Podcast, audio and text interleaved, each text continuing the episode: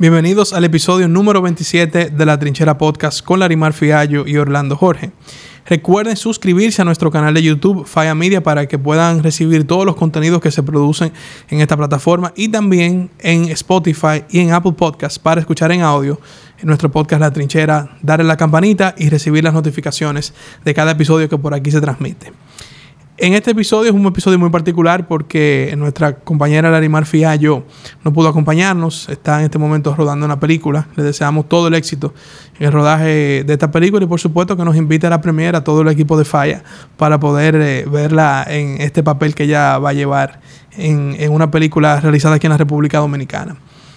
Y tampoco tenemos invitado en el día de hoy porque queríamos aprovechar la plataforma y hacer una pequeña reflexión sobre el panorama político dominicano a propósito de la visita que este domingo realizaran los principales funcionarios del gobierno del presidente Luis Abinader a todas las provincias del país para crear y continuar un diálogo con las distintas comunidades y representantes de distintos sectores a propósito de las obras y las ejecutorias que el gobierno del presidente Abinader lleva en este momento. Y voy a comenzar por ahí porque muchos se preguntan por qué los funcionarios salieron a las provincias. Em, no se está trabajando, no se sabe. Mucha gente me decía, pero ellos no saben cuáles son los problemas. Y yo diría que en primer lugar, en un momento como el que vive el mundo y está viviendo también la República Dominicana, nosotros primero tenemos que ser y entender el contexto en el cual se encuentra la República Dominicana. Normalmente, normalmente, nosotros, los seres humanos, juzgamos la situación de nuestro país por nuestra situación particular. Eso es normal. Eso pasa en cualquier lado. Yo siempre hago el, eh, ejemplo de que cuando yo viví en Brasil y aún después de vivir en Brasil, eh, continué yendo bastante y continúo yendo bastante a ese país, mis amigos brasileños con los que estudié en el colegio y una parte de la universidad, yo les digo, ¿cómo está el país? Desde aquí, le escribo por WhatsApp, ¿cómo está Brasil? Ah, está muy mal. Hay muchos problemas, muchas situaciones, mucha inconformidad. Y no digo necesariamente en el caso de ahora, pero en otros momentos, eh, usted vea los indicadores económicos del país y los indicadores sociales del país y el país estaba volando. Pero naturalmente, si esa amistad se encontraba en una situación económica o social particular, lo me daba su pronóstico del país en base a ese juicio que hacía. Y eso es normal. Y nosotros también en República Dominicana juzgamos el gobierno o la situación económica o la situación social por la, eh, nuestra propia realidad, ya sea de uno de esos factores que comenté.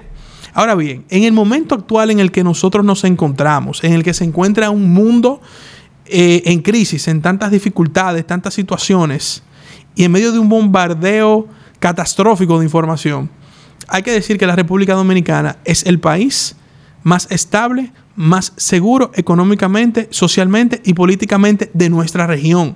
Y cuando hablo de nuestra región, incluyo Centroamérica y Suramérica. Nosotros tenemos y gozamos de una estabilidad sociopolítica y económica envidiable que cuando usted sale del país a promover la República Dominicana, y digo, lo digo como diputado cuando he estado en este año y en el año pasado en escenarios internacionales, se ve a la República Dominicana con una envidia sine qua non en la región. Si usted analiza ya a nivel presidencial, cuando el presidente Abinader hace este tipo de viaje como el que se encuentra en este momento, que está ahora mismo en, Davos, en el Foro Económico Mundial, también como parte de una agenda de viaje a Suiza, en el viaje que hizo a Fitur, que nosotros pudimos estar ahí presentes, y otros viajes que él ha hecho, se ve a la República Dominicana como, dirían los americanos, the place to be, el lugar donde hay que estar en este momento. Y nosotros tenemos que cuidar eso como país. Y por eso entonces que el presidente, en aras de cuidar lo que aquí, lo que hemos recuperado post pandemia y lo que él está construyendo como parte de su legado, manda a los funcionarios a las distintas provincias para en un cara a cara directo con comunitarios, representantes de iglesias, de juntas de vecinos, sector empresarial, sector trabajador, con todo el mundo, los deportistas, sentarse y decirles, les reiteramos que aquí estamos haciendo y ejecutando A, B, C, D, E Ahora bien, ¿hay alguna novedad en la comunidad que requiera que el gobierno intervenga, que requiera que el ayuntamiento intervenga, porque ahí estaba también el poder municipal representado? Y de esa manera, los funcionarios palpar de viva voz y de frente a frente la realidad de muchas comunidades. Yo decía a los periodistas del Congreso Nacional cuando me abordaron sobre el tema que esto no se hacía antes. Usted no ve un funcionario en, en una gobernación, en un ayuntamiento, en fin, donde fuere, compartiendo en un tú a tú con distintas personalidades y figuras y representantes de comunidades. Eso no se veía antes. Y este país que ha reclamado un cambio y ha reclamado un cambio en la forma de hacer política, necesita también este tipo de encuentros. Señores, pero aquí en el Distrito Nacional, que es donde particularmente hago vida política y donde uno, uno se mueve eh, más que en otro lugar, si yo le enseño a ustedes la cantidad de mensajes que como diputado recibo diariamente de situaciones que pasan en las comunidades, y al final nosotros los diputados lo que tenemos es que canalizarlas con las instituciones del lugar, no se imaginan lo fructífero que son ese tipo de encuentros, donde se puede consolidar en una sola mesa las necesidades de las comunidades. Pero no obstante, no obstante, y ahí tengo que reconocer, porque la humildad consiste en reconocer lo que uno es y lo bueno y lo malo, que nuestro gobierno en algunos casos no ha comunicado debidamente eh, ejecutorias que está haciendo.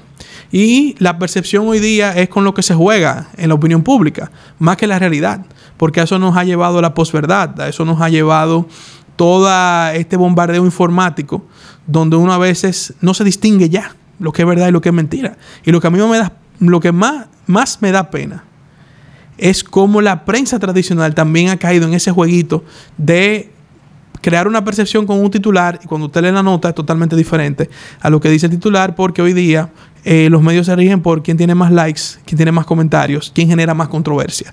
Y eso afecta indudablemente una sociedad y está afectando al mundo. Eso es uno de los principales problemas que tiene el mundo. Si no es, si no es fuera de los problemas económicos, el principal en estos momentos, la desinformación y la manipulación perversa que existe de muchos medios de comunicación que se prestan a jugar con likes, a jugar con views, para generar ingresos y recursos para ello, pero le hacen un daño terrible a la sociedad. Entonces, en medio de esa desinformación, y donde hay gente que quiere decir que este gobierno no está haciendo nada, que este gobierno está lento.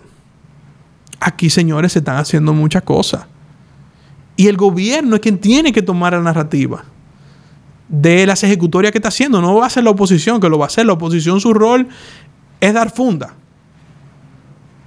El rol de otros sectores es cuestionar. O sea, siempre va a haber un papel de gente que cuestiona, incluso cuestionando dentro de la manipulación el gobierno que tiene que tomar la iniciativa de tomar el discurso y decir aquí estamos haciendo esto y enseñarlo.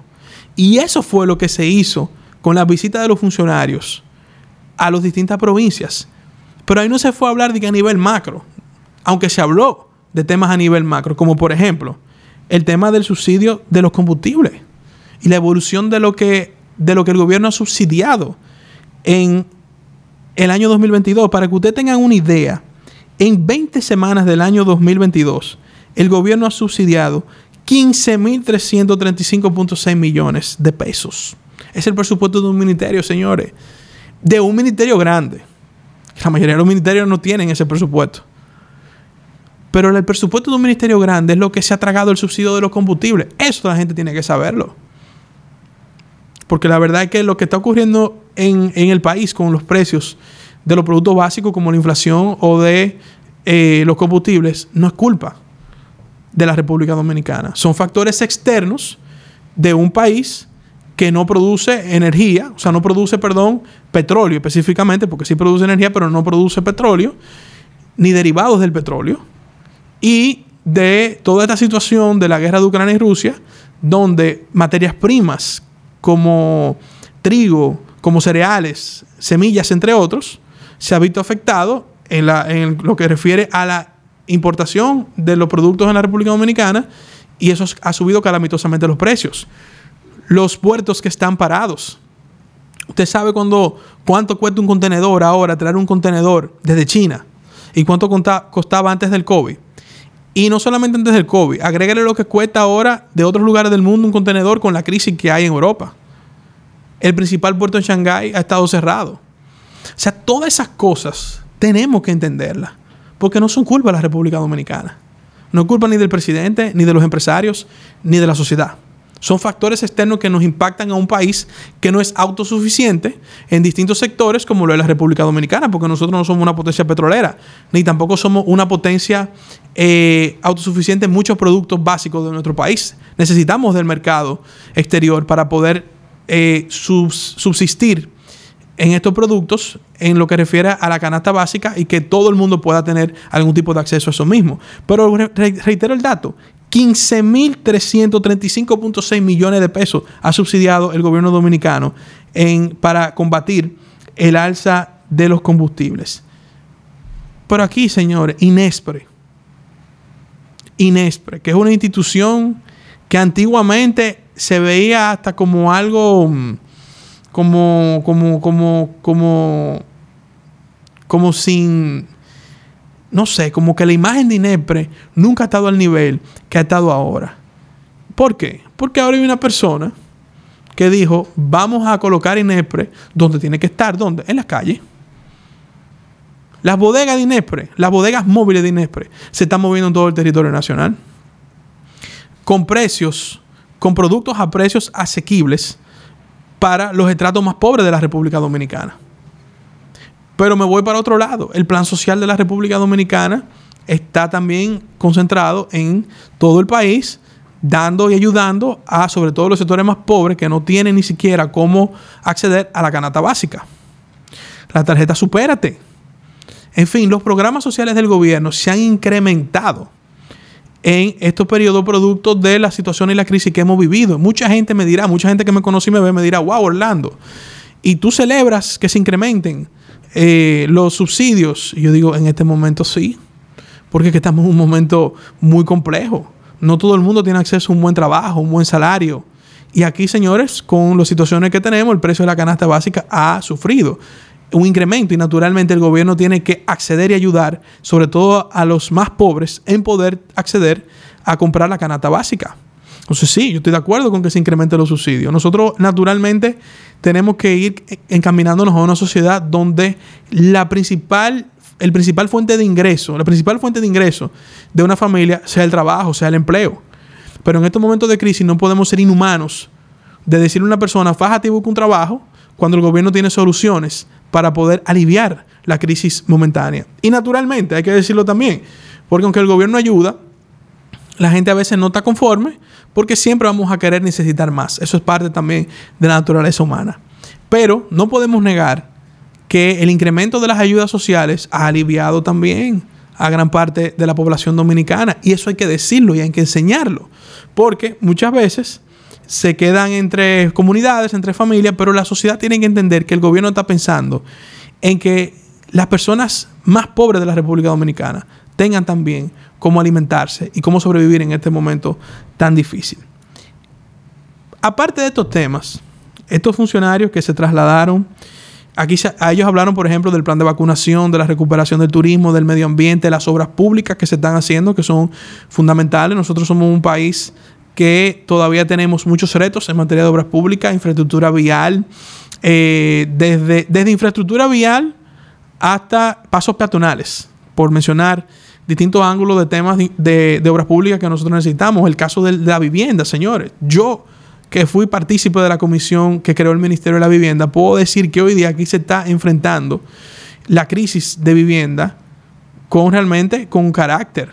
Hay un plan y no solo un plan, no, se está ejecutando el plan de tanto por dos vías. El programa Dominicana se reconstruye, que son arreglos de casas en distintas comunidades del país. Yo mismo he sido testigo aquí en el Distrito Nacional, como el Ministerio de la Vivienda ha arreglado muchísimas casas de personas que tenían años, si siquiera sin un techo. O sea, no habían sido lo suficientemente humanos para arreglarle el techo. Y le están arreglando desde el techo, en los pisos, pintándolas y ustedes no saben el impacto que tiene eso para una gente. Yo me acuerdo que cuando George Bush, expresidente de Estados Unidos, del 2000 al 2001-2009, aunque ganó las elecciones del 2000, decía cuando él redujo la tasa de interés para acceder a préstamos hipotecarios, que fue lo que luego creó la burbuja inmobiliaria que explotó en el 2008 en Estados Unidos y en el mundo. En el discurso donde él anunció la reducción de la tasa de interés, él decía, el sueño de todo americano es tener un hogar. Es el sueño de todo ser humano, señores, tener un hogar. Y nosotros necesitábamos una política de vivienda real y eficiente y está dividida en dos ángulos. Le arreglo la casa al que la tiene descuidada y le otorgo una vivienda y o facilidades para una vivienda a la persona que no tiene un piso ni un techo donde residir. Entonces son cosas tangibles, porque nosotros estamos en una sociedad que le gusta lo tangible. Porque yo he dicho aquí en este podcast, en otros episodios, que el PRD cuando fue gobierno, su gran legado fue un legado institucional. Programas de vacunación fueron efectuados en los gobiernos del PRD. La ley de seguridad social fueron efectuadas en los gobiernos del PRD. Importantes leyes de la República Dominicana, desde la ley de amnistía en la, época de, de, Balaguer, fueron hechas, de amnistía para los presos políticos en la época de Balaguer, quise decir, fueron hechas en los gobiernos del PRD. Entonces, claro, aparte de otras obras eh, tangibles, pero fue mucho más el legado de carácter institucional, que gracias a ese legado institucional hoy ya tenemos un país. Pero a la sociedad dominicana le encanta lo que se ve. Ver para creer, decía Santo Tomás, cuando le dijeron, resucitó el Señor. Y él dijo, si no veo la llaga del, del tornillo donde lo crucificaron, no voy a creerlo. Así somos nosotros los dominicanos, nos gusta ver. Nos gusta ver carreteras, nos gusta ver pasos peatonales, nos gusta ver eh, canchas. Y yo no digo que eso esté mal, eso está bien. A mí lo que me da pena es que, por ejemplo, vámonos al tema de los deportes. En los últimos 20 años, ¿cuántos complejos deportivos aquí se arreglaron? Pero mire el olímpico como está. Yo siempre he dicho que como tal olímpico está el deporte en la República Dominicana. Si no es por el sector privado que le inyecta fondos a los deportes, aquí nosotros no fuéramos una potencia deportiva en los deportes que somos potencia. Porque el Estado Dominicano en los últimos años nunca priorizó el deporte. Yo estoy de acuerdo con que aquí no solamente que se remodelen y se arreglen canchas y plays de pelota y de voleibol y de lo que sea, que se construyan más.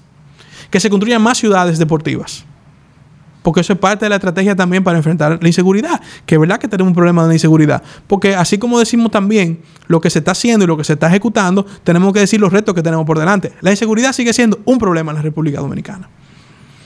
Y lo seguirá siendo, lo seguirá siendo, hasta que esas estructuras de la Policía Nacional no sean desmanteladas, pero eso no se hace de un día para otro.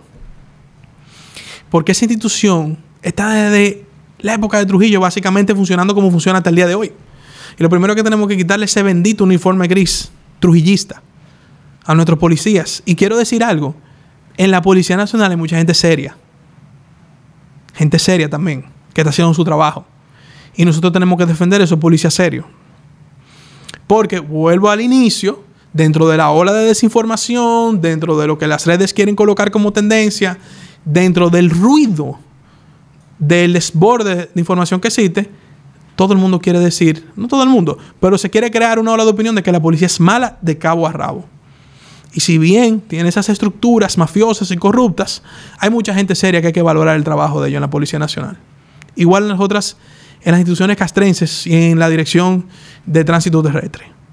Porque yo no creo en generalizar. Eso de que todos los políticos son iguales, que todos los curas son pederatas, que todos los policías son malos, yo no creo en eso. Aquí en todos los lugares hay gente buena y gente seria que está trabajando todos los días, lo que pasa es que tampoco se les reconoce, porque a veces tenemos ese instinto de sociedad hipócrita, de solo criticar, y a veces nosotros mismos también ser parte de, de esa hipocresía y no reconocer lo bueno que está sucediendo en la República Dominicana. Y el gran problema o mi gran miedo en este país es que el pesimismo nos corroa, nos corroe. Si nosotros llegamos a, ese punto donde aquí todo es malo y nada se ve bien, no vamos a creer en ninguno y esto va a terminar como una selva. Yo no creo en ti, no creo en la autoridad, no creo en las voces oficiales. Si eso llega a pasar en este país, que yo creo que no, porque al final el dominicano siempre es muy optimista y es muy también esperanzador y es alegre. Pero nosotros no podemos permitir que olas de opinión, personas con intereses y sobre todo el ruido mediático provoque que esta sociedad se vuelva una sociedad resentida y que no sea optimista, que sea pesimista. Porque ahora mismo en los medios lo que vende es lo malo. Busquen los periódicos. Busquen las redes. Lo que vende es lo malo. Aquí, aquí muy difícilmente uno ve una noticia positiva en un medio de comunicación. Todo es malo. Todo es malo. Y yo no estoy haciendo esto una crítica desde el punto de vista político, porque yo vengo de los medios de comunicación. Aquí todo el mundo sabe que yo toda mi vida he trabajado en el sector privado en medios de comunicación. Fui reportero, fui productor, fui productor ejecutivo y fui director de un medio con 23 años. O sea, yo dirigía la línea editorial de un medio de comunicación. Y los que trabajaron conmigo en Antena 7 saben que nosotros no nada más poníamos noticias negativas. Cuando digo noticias negativas, no lo hago diciendo que buscábamos noticias negativas. O sea, llegan las noticias y es verdad que hay partes que son tragedias, hay crisis, hay situaciones, pero nosotros siempre buscamos poner cosas positivas también. Porque no podemos meterte en tu casa, en ese caso a través de la televisión, tanta cosa negativa y mucho menos antes de dormirte.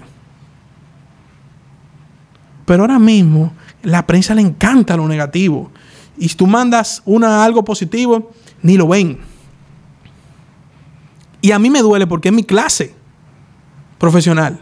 Que yo veo hoy día que lo que andan buscando es que la gente lea los titulares, que no tienen nada que ver muchas veces con el cuerpo de la noticia. Los tweets, que Twitter a veces se sobredimensiona. Twitter no es la plataforma que muchos creen. Twitter, Twitter si representa un 10% de la población de Internet en la República Dominicana es mucho.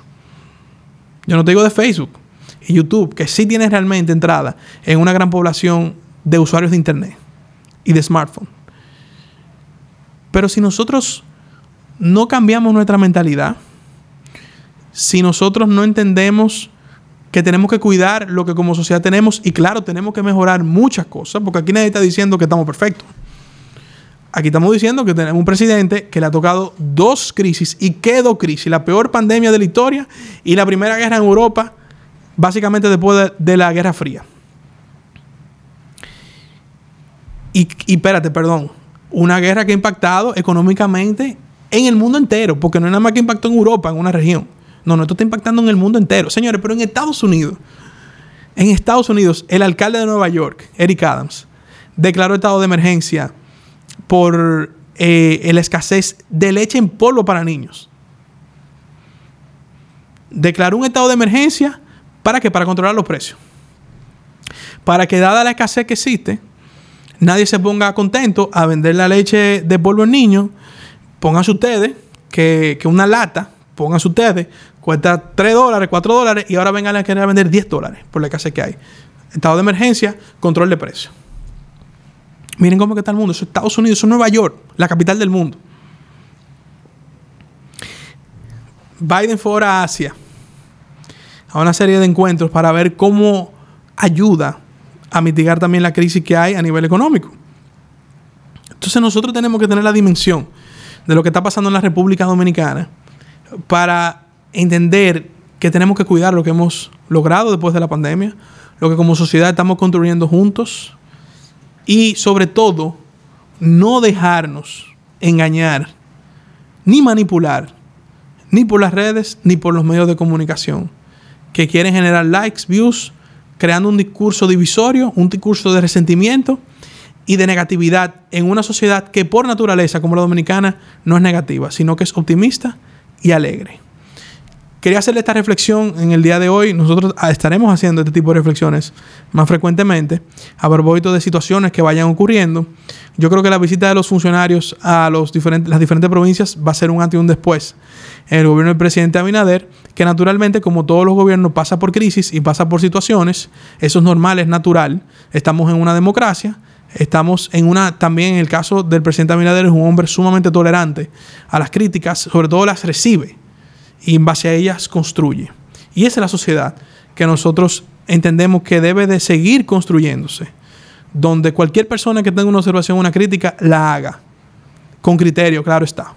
Y nosotros los representantes asumirlas y trabajar en base a ellas. Y creo que si nosotros podemos madurar como sociedad, pues vamos a cuidar más lo que hemos construido, lo que hemos logrado y sobre todo no tiraremos el futuro en el resentimiento, en lo negativo y sobre todo en el populismo y la demagogia, que son los que están acabando con muchos países de la región. Para un botón, Chile. Chile elige un presidente que nosotros aquí en la trinchera hablamos de las expectativas que había generado Boric, incluso expectativas para su generación. Y hoy día Boric, a menos de tres meses de ser presidente, va a las actividades y lo están abuchando. Porque es difícil ser político, señores, hoy día. Es difícil ser político. Y cuando digo es difícil, no es por rendir cuenta, por transparencia, no, no, no. Es precisamente por la demagogia, el populismo, la posverdad, la desinformación y la difamación que se quiere hacer con la clase política en todo el mundo. Pero nosotros no podemos permitir que en este país se encarame ningún populista ni ningún demagogo. Miren la región, hablé de Chile, hay otros países que están en situaciones similares, El Salvador, Nicaragua, Perú ni se diga. En Perú se cansaron de estar bien. Dijeron, ¿tú sabes qué? No cansamos de estar bien, vamos a jodernos. Y míralo ahí donde están. Entonces, seamos cuidadosos con lo que nosotros tenemos y hemos construido, sabiendo los retos que tenemos por delante y que necesitan de la ayuda de todos. Este ha sido el episodio número 27 de La Trinchera, una pequeña reflexión. Nos encontraremos la semana que viene con mi compañera Larimar Fiallo y un invitado muy especial que tenemos varios días cocinando para traérselo a ustedes para hablar de muchos temas interesantes en este podcast. Será hasta el próximo capítulo. Recuerden suscribirse al canal de Faya Media y al Apple Podcast y Spotify, darle a la campanita para que reciban las notificaciones de cada episodio. Mucho gusto compartir con ustedes. Orlando Jorge y Larimar Fiallo se despiden. Este podcast llega a ustedes gracias a Crisol